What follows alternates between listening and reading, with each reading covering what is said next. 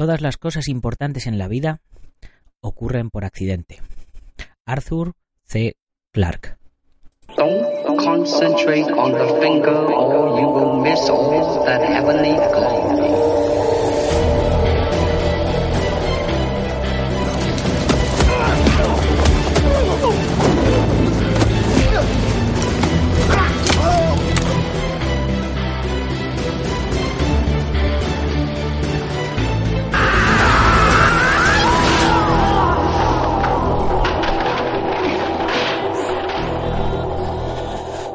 Buenos días a todo el mundo. Soy Nacho Serapio, director y fundador de Dragon, y te doy la bienvenida a un nuevo episodio de Dragon Magazine, tu programa de artes marciales y deportes de contacto. Hoy es viernes 16 de noviembre de 2018 y vamos por el programa número 390.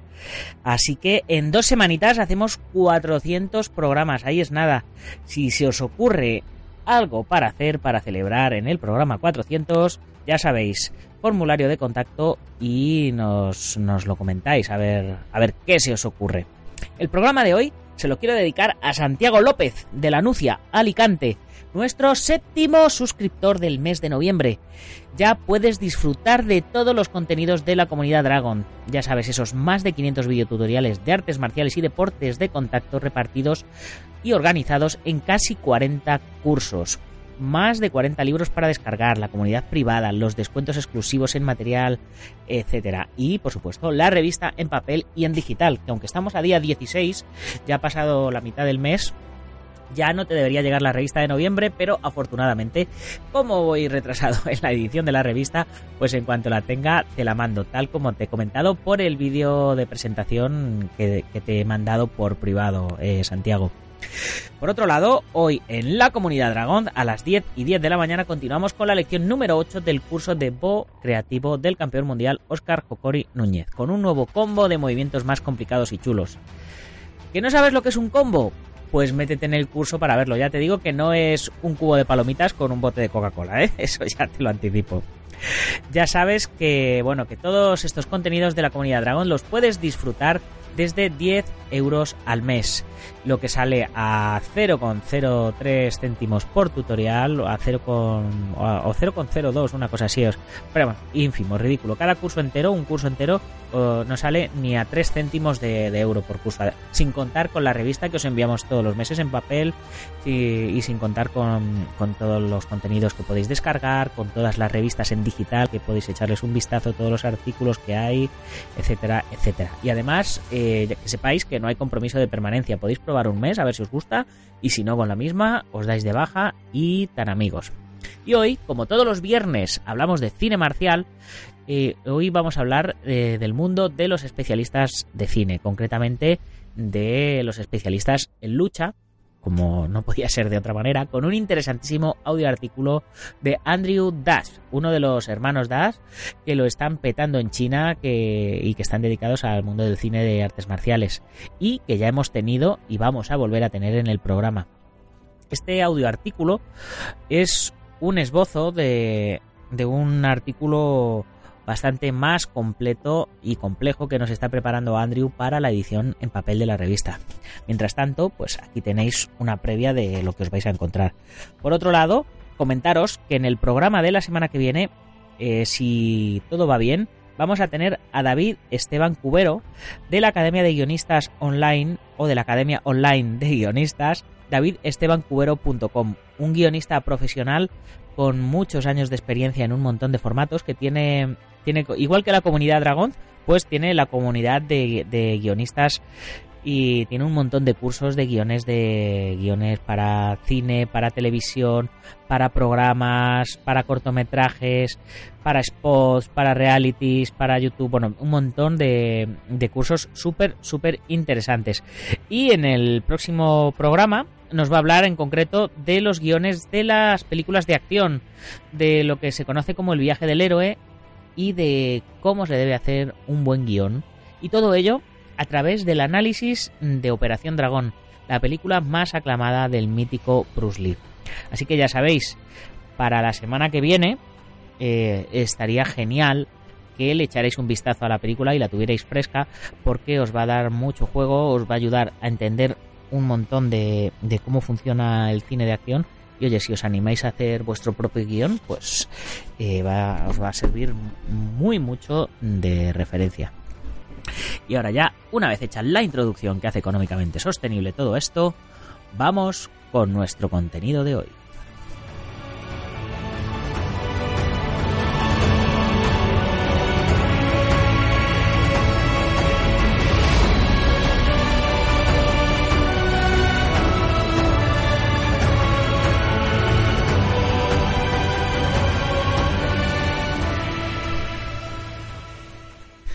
La película del agente secreto 007, La espía que me amó, de 1977, el año que yo nací, ahí es nada, se rodó la escena de acción más arriesgada y jamás ejecutada por un especialista hasta ese momento en Occidente.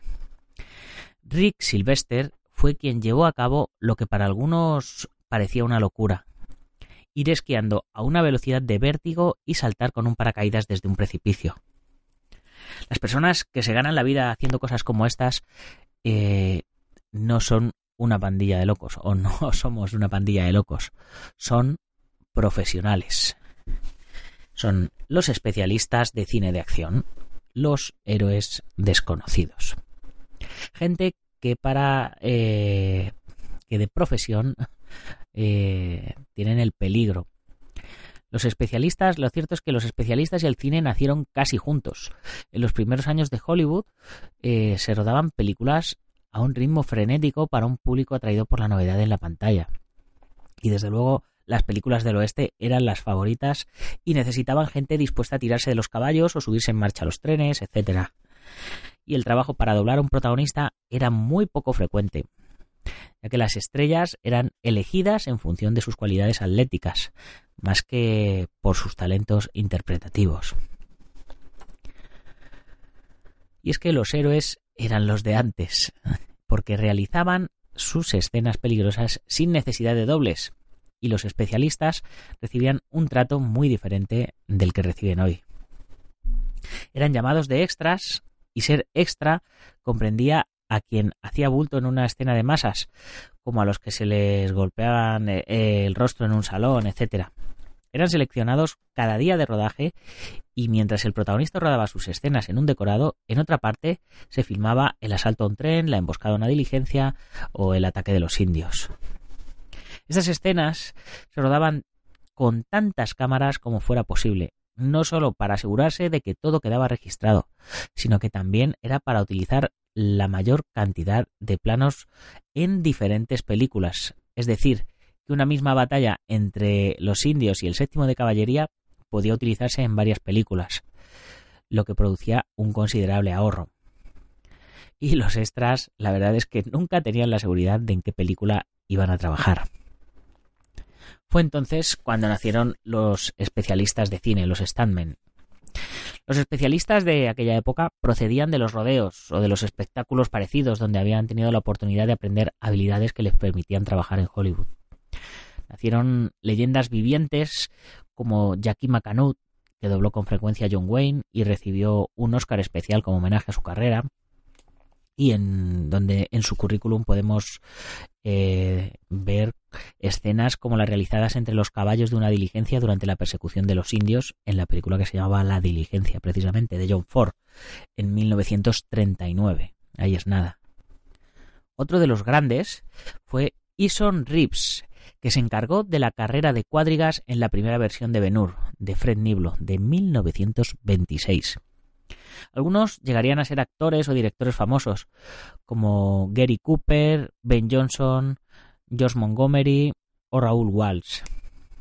El cambio llegó en la década de los 20. Buck Jones, Tom Mix o Gertrude Aston se jugaban el cuerpo en casi todas sus películas. Pero las productoras, muy inteligentes ellas, decidieron prohibir a los actores realizar cualquier escena que fuese arriesgada físicamente, ya que cuando un actor eh, se lesionaba se tenía que parar todo el rodaje con la consecuente pérdida económica para la productora. Y así es como nacieron los dobles, los que eran llamados para hacerse pasar por la estrella en las escenas de riesgo, y si se lesionaban, pues la película podía continuar. Desde entonces, los standmen, como se les llama en inglés, han ido desarrollando su trabajo tanto en las técnicas acrobáticas como en sus condiciones laborales. En el cine mudo, los extras ganaban 5 dólares al día, sin importar lo que hubiesen tenido que hacer. Solo los expertos ganaban 10 dólares, a cambio de hacer las escenas más peligrosas. Pero bueno, hablemos de caídas, de patadas y de puñetazos, que es lo que a nosotros nos interesa. En el terreno de las técnicas, desde su aparición en el cine mudo, las películas del oeste han tenido escasas innovaciones. Por ejemplo, las caídas de caballos tienen diferentes técnicas dependiendo de la caída que se realice. Pero la caída de caballo es la misma desde aquellas épocas, con la salvedad de que hoy día eh, se cuida mucho más a, a, los caballos y se les entrena para que no les tengan que hacer zancadillas, sino que sean ellos los que, los que propiamente se tiren y se queden en el suelo. Cuando el especialista tiene que caerse con el caballo de un tirón de la brida en el sentido contrario a la dirección en la que cabalgue, el caballo pierde el equilibrio y cae, arrastrando al jinete, que debe cuidar que su pierna no quede atrapada debajo del caballo. Algunas veces se coloca en el suelo una colchoneta disimulada con arena y ramas para que el, tanto el caballo como el especialista se protejan mucho más adecuadamente. Si el jinete tiene que salir despedido por encima de la cabeza de la montura, se combina la habilidad con el trucaje. Se prepara un agujero tapado con una lona donde eh, el caballo cae hacia adelante lanzando a su jinete. Normalmente en la parte frontal del agujero hay un recubrimiento con cubiertas de goma, evidentemente con, con, esponja y demás, para que el caballo, por supuesto, no se haga daño contra el suelo. Aunque, como os digo, hoy día cada vez eh, los caballos están más entrenados y más preparados y con una señal imperceptible para el público, ellos solos hacen que se caen y el jinete salta por encima de él. Y es que lo cierto es que los pequeños detalles son lo que hace grandes a los especialistas. Por ejemplo, cuando hay una escena colectiva donde varios caballos caen al mismo tiempo o una pelea multitudinaria donde los especialistas están repartidos en toda la escena, cada uno tiene una función específica. Y esto se encarga, como hemos dicho ya en otras ocasiones, el coordinador de especialistas o también llamado maestro de armas. Este es un especialista que se ocupa de toda la coreografía de la escena. Su trabajo es preparar lo que el director quiere. Por ejemplo, las inevitables peleas. Los especialistas que intervienen en las peleas deben aprender las técnicas para crear el realismo. De ahí, por ejemplo, que nosotros dentro de la comunidad Dragon hayamos creado un curso de lucha escénica, de porque no es lo mismo cómo se pelea en la vida real a cómo se tiene que pelear para el cine. Por otro lado, cuando las producciones son demasiado grandes, el propio coordinador de especialistas o maestro de armas tiene por debajo, por debajo de él a diversos coordinadores de acción como eh, puede ser el, el, coordinador de escenas con animales, el coordinador de escenas con vehículos, el coordinador de efectos de, mm, con explosiones y demás, y por supuesto el coordinador de, de lucha escénica. La práctica de las artes marciales, por supuesto, resulta de mucha utilidad para un, para un especialista. En la pelea, la cara es intocable y el puño del adversario debe pasar cerca del mentón y provocar la reacción esperada de la persona que la recibe. El resto del cuerpo puede ser golpeado siempre acompañado de movimientos que exageren los golpes recibidos. Bueno, con que pueden ser golpeados, eh, entiendo que, entendéis que no es a, a máxima potencia, que, que, pueden llevar protecciones ocultas debajo de la ropa, etcétera, etcétera. Eso es eh, lo que podemos decir que son peleas establecidas o coreografías preestablecidas. Eh, lo que se conoce hoy día, como os decía hace un momento, por lucha escénica. Estas peleas cinematográficas suelen ir acompañadas de unos accesorios que normalmente añaden espectacularidad a la acción. Es el caso de botellas que se rompen en la cabeza del contrario, que evidentemente no son botellas reales, son botellas eh, de cristal de azúcar, por ejemplo el, whisky eh, que se utiliza, que no suele ser whisky, evidentemente suele ser té, porque tiene su mismo color, o las botellas y las ventanas que se rompen con, pues, con tanta facilidad y que no lesionan a, a los actores o especialistas, que están fabricadas con lo que se suele llamar cristal de azúcar o cristal de caramelo. Cuando lo que se tiene que romper sobre el cuerpo de un especialista es una silla o una mesa, se suele utilizar madera de balsa por su contextura blanda que se rompe con bastante más facilidad y también la madera natural que suele estar trucada, ya suele estar cerrada en puntos clave que se romperán para lograr el efecto deseado. Además, este tipo de artefactos, pues incluso pueden estar eh, eh, cargados de polvos de talco o cosas similares para que produzcan un efecto más espectacular en el momento del impacto. Bien, ahora vamos a hablar de los profesionales de la esgrima. Las peleas eh, con espadas son eh, muy frecuentes en las películas y normalmente se suelen hacer con, con armas reales. Aunque sean reales, eh, es muy difícil que pueda producirse algún accidente porque se ruedan en, bloques bastante cortos, cada movimiento está perfectamente estudiado y los floretes o las armas en, eh, cuyo caso pues eh, evidentemente no tienen filo ni tienen punta etcétera etcétera. Los esgrimistas en el cine se ocupan del manejo del florete la espada medieval el alfanje moro la navaja peleas con cuchillos en fin. Cuando hay alguna acción específica de esgrima se suele contratar a esgrimistas profesionales, ya que su preparación en el tema suele ser superior a lo de los especialistas comunes. Aunque normalmente un especialista suele tener un conocimiento bastante general de todo, de todo este tipo de actividades. En otros tiempos, los mismos actores eran capaces de enfrentarse en duelo sin recurrir a un doble. Douglas Fairbanks, en La Máscara del Zorro, de 1920, Errol Flynn en El Capitán Blood de 1935 o Stewart Granger y Mel Ferrell en Scaramouche de 1952 realizaron duelos espectaculares sin dobles, pues además de actores eran esgrimistas expertos.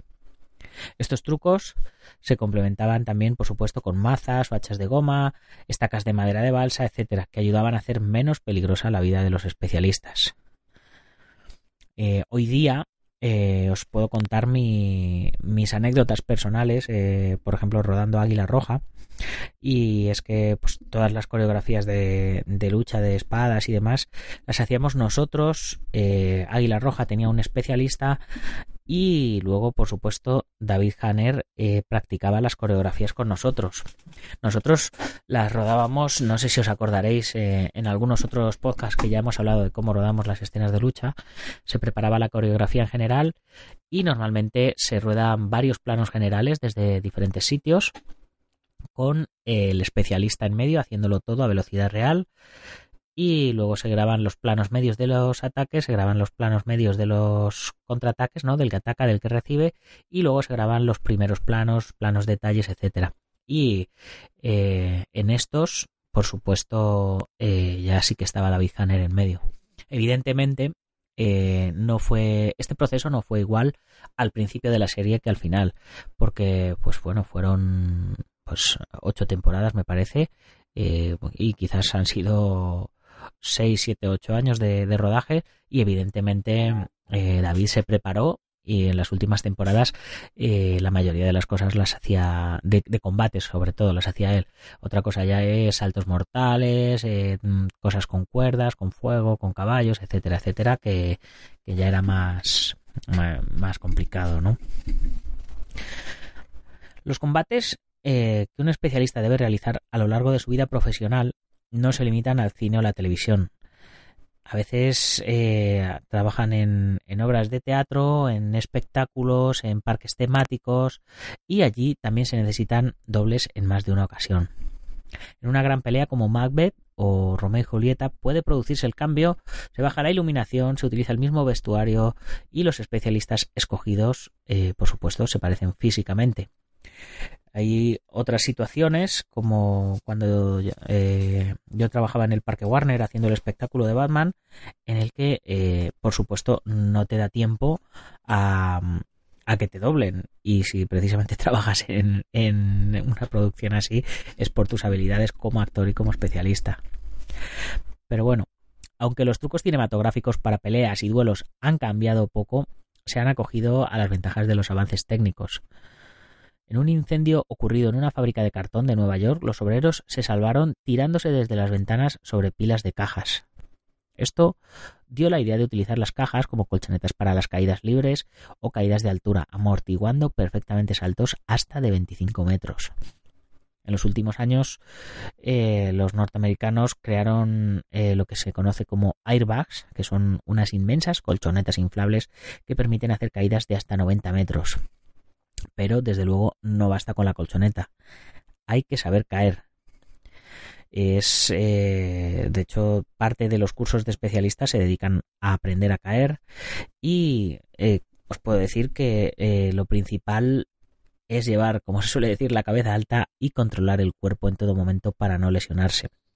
Puede, hay, hay tres saltos principales que, que, que se hacen, que son el, la caída mm, de frente, eh, la caída de espaldas y la caída con los pies por delante. Eh, todas ellas requieren, requieren técnica, requieren prácticas, empiezan a, caer desde un metro y poquito a poquito se van, se van subiendo los metros. Y eh, tanto, si tanto si te lanzas de frente, como si te lanzas de espaldas, como si te lanzas con los pies por delante, siempre en el último segundo tienes que saber girar bloquear el cuerpo, lo que se llama bloquear, y caer completamente estirado para que todo el impacto se distribuya eh, democráticamente, vamos a decir, se, distribuya equitativamente por todo, por todo el cuerpo. Pero bueno, no podemos terminar el programa de los especialistas sin hablar del mundo de los coches. Y es que la mayor evolución se ha producido en el terreno de los coches. La utilización de los automóviles en las escenas de acción era algo a lo que no se le había prestado demasiada atención hasta que Peter Yates realizó Bullet de 1968, una película policial con una persecución automovilística por las calles de San Francisco, siendo una de las mejores que se hayan filmado para una película. El actor protagonista, Steve McQueen, eh, que si recordáis o habéis tenido curiosidad por Bruce Lee, fue alumno de Bruce Lee, condujo su propio automóvil, pues nunca utilizaba dobles en las escenas de persecución.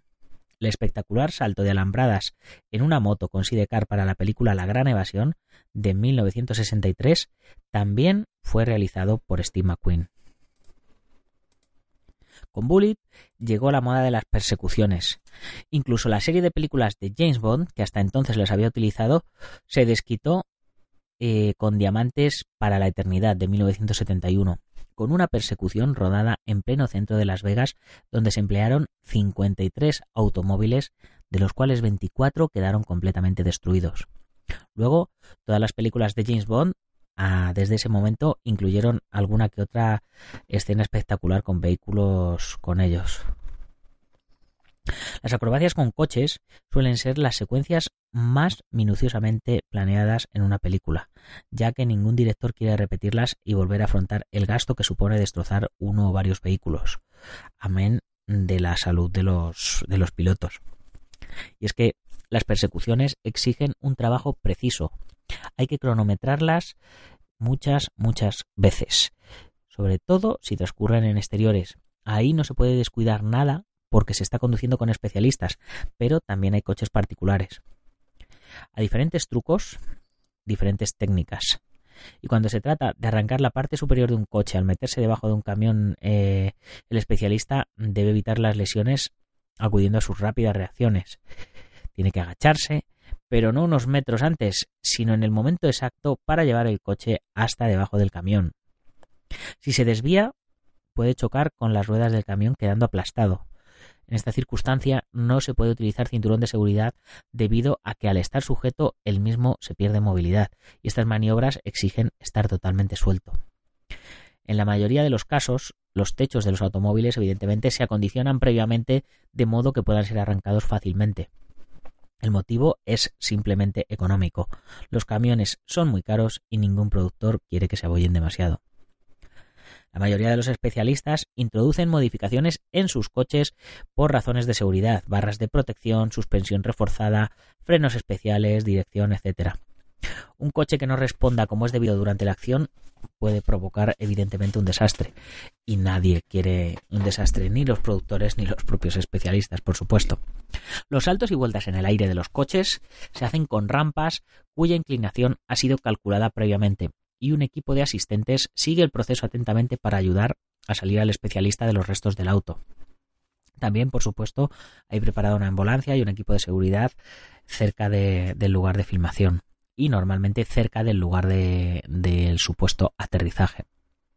La búsqueda constante de lo espectacular ha llevado a inventar ideas más originales como incendiar los coches con el especialista dentro.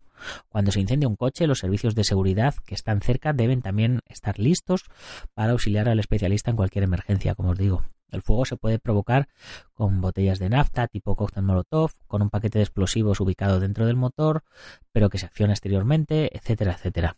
Para mayor protección, el especialista debe llevar un traje ignífugo a base de amianto.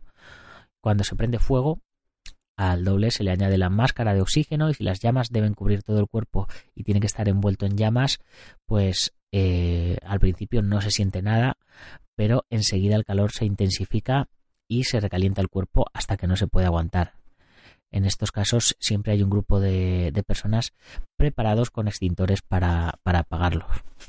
Os puedo decir que eh, lo que siempre se dice del, fuego, decir que es mentira, que no quema, eh, no, sí quema, sí quema. Hay lo que se llama pirogel, eh, y hay diversas técnicas. te pones un traje de como de piloto, ¿no? Que, que te envuelven en pirogel, te pones un traje de, de, de, piloto que te, que te protege. El traje está metido en hielo, está metido en agua para, para poder aguantar mejor. Tú te lo pones y estás helado antes de que comience antes de que comience el espectáculo. Te untan el pirogel eh, en el traje, la ropa que llevas, porque evidentemente te pones, primero te pones eh, una ropa interior aislante, luego te pones el mono de mm, ignífugo, luego te ponen la ropa encima eh, y, después esa ropa eh, se prende de verdad y esa ropa es, la que está untada con pirogel. Y entonces eh, pues dispones de pues de lo que tú puedas aguantar. En el momento que, ya no puedes aguantar más te, tumbas al suelo y el equipo de seguridad te apaga. Pero ya os digo que se pasa muy muy muy jodido. Se pasa calor porque además suelen ser coreografías eh, establecidas de movimientos dependiendo del tipo de, de fuego que vayas a hacer. No puedes respirar porque el fuego te puede entrar por dentro, ni por la boca ni por la nariz, y tienes que estar con los ojos cerrados eh, para que el fuego no te vaya a quemar los ojos tampoco. Así que os podéis imaginar, eh, ensayas la coreografía las veces que sea necesaria, luego se graba y en el momento que ya el calor te está llegando, pues ya te tiras al suelo y te apagan. La cosa es hacer fácil lo difícil. La minuciosidad con que eh, los especialistas se enfrentan al peligro eh, eh, y preparan sus acciones es lo que contribuye a que algún inconsciente pues se le ocurra derrapar algún coche en, una curva o lanzarse a recorrer la ciudad a 140 kilómetros por hora como si fuera algo sumamente fácil y divertido.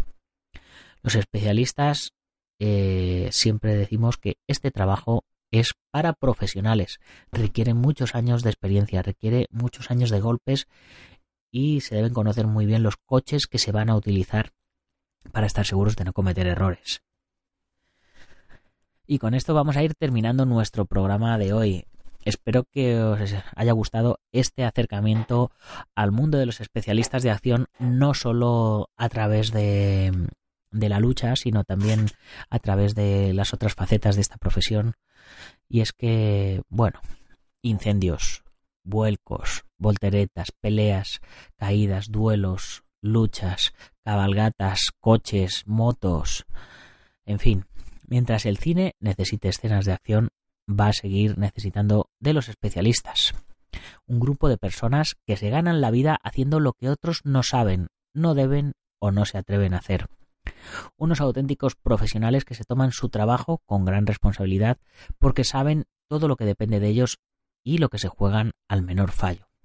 Así que, queridos especialistas del mundo del cine de acción, espero que este programa os haya servido para rendir homenaje. Yo siempre, bueno, he trabajado como, como especialista de, de acción, sigo trabajando de vez en cuando cuando me llaman, pero reconozco que mi fuerte es la lucha, pero conozco a grandes, grandes expertos en, en coches, en motos, en cuerdas, en, todo tipo de acciones, eh, compañeros de, de, profesión que son unos auténticos cracks que me pasan por encima 10.000 veces. Y bueno, pues eh, eso. Si alguno de vosotros oye este programa, espero que, que sea eh, de vuestro agrado, que os haya gustado y que sea un buen homenaje para vosotros, todos y cada uno de vosotros, de los cuales he aprendido un montón y con los cuales espero volver a trabajar en el futuro y me alegra de teneros como, aparte de compañeros, como amigos. Y a nuestro querido amigo, miembro de la comunidad Dragon y presidente eh, o, o, no presidente, que siempre me regaña porque le digo presidente, eh, de, de eh, nuestro amigo fan, fanbasador de Jean-Claude Van Damme, eh, Boris Pifarré, miembro de la comunidad Dragon, que se ha metido en este apasionante mundo de los especialistas de cine de acción, pues te deseo lo mejor, Boris. Estás metiéndote en un mundo muy, muy bonito. Y nada, espero que tengas una larga carrera en, en esta profesión. Y con esto nos despedimos por este viernes, nos despedimos por esta semana y espero volver a teneros ahí al otro lado el próximo lunes. Ya sabes que si quieres practicar artes marciales y no tienes dónde o no, te coinciden los horarios o lo que sea, tienes la comunidad dragón para que puedas eh, pues conocer gente con la que entrenar cerca de tu zona, para ver un montón de cursos y que puedas entrenar tú solo en tu tiempo libre o cuando puedas o con algún amigo. Y bueno, por supuesto, nuestra tienda online dragon.es barra tienda. Ahí tienes todo tipo de material para entrenamiento, nutrición para luchadores, armas de cobudo, protecciones, kimonos, ropa de MMA, tatamis, trofeos, etcétera, de todo. Los miembros de la comunidad Dragon, por supuesto, tenéis vuestro descuento del 15% y los gastos de envío gratis. Y, eh, por supuesto, antes de irnos, mencionar a nuestros patrocinadores como son tauacupuntura.es de Castellón de la Plana, Centro Deportivo Buenquidoyo en Yuncos, Toledo, la Escuela Busido en Montrobe, Oleiros, Ángel Ruiz Gym en Las Rozas, Madrid, el Maestro Internacional Joaquín Valera de Janmin Jojapquido en Valencia y Castellón, nuestro programa hermano MM Adictos y el Maestro Antonio Delicado de la mitosa Internacional Coso Río Campo Asociación, el Gimnasio Feijó en la zona de Río Rosas, Madrid y spaceboxing.com de Dani Romero. Ya sabes que para comprar la revista lo puedes hacer a través de la web o te puedes suscribir o comprar números atrasados también. O si te unes a la comunidad Dragón, te la enviaremos todos los meses y podrás ver todas las revistas además en formato digital. Y para terminar, ya sabéis si os ha gustado el programa, compartirlo con vuestros amigos y si no con vuestros enemigos, pero compartidlo. Y si eres de los que nos oyes en Sport Direct Radio, en la 94.3 de la FM en Málaga y toda la Costa del Sol, haz que corra la voz para que todo el mundo se entere de que hay un programa de artes marciales y deportes de contacto en vuestra emisora deportiva favorita. Ya sin más, hasta el próximo lunes, guerreros. ¡Gámbaro!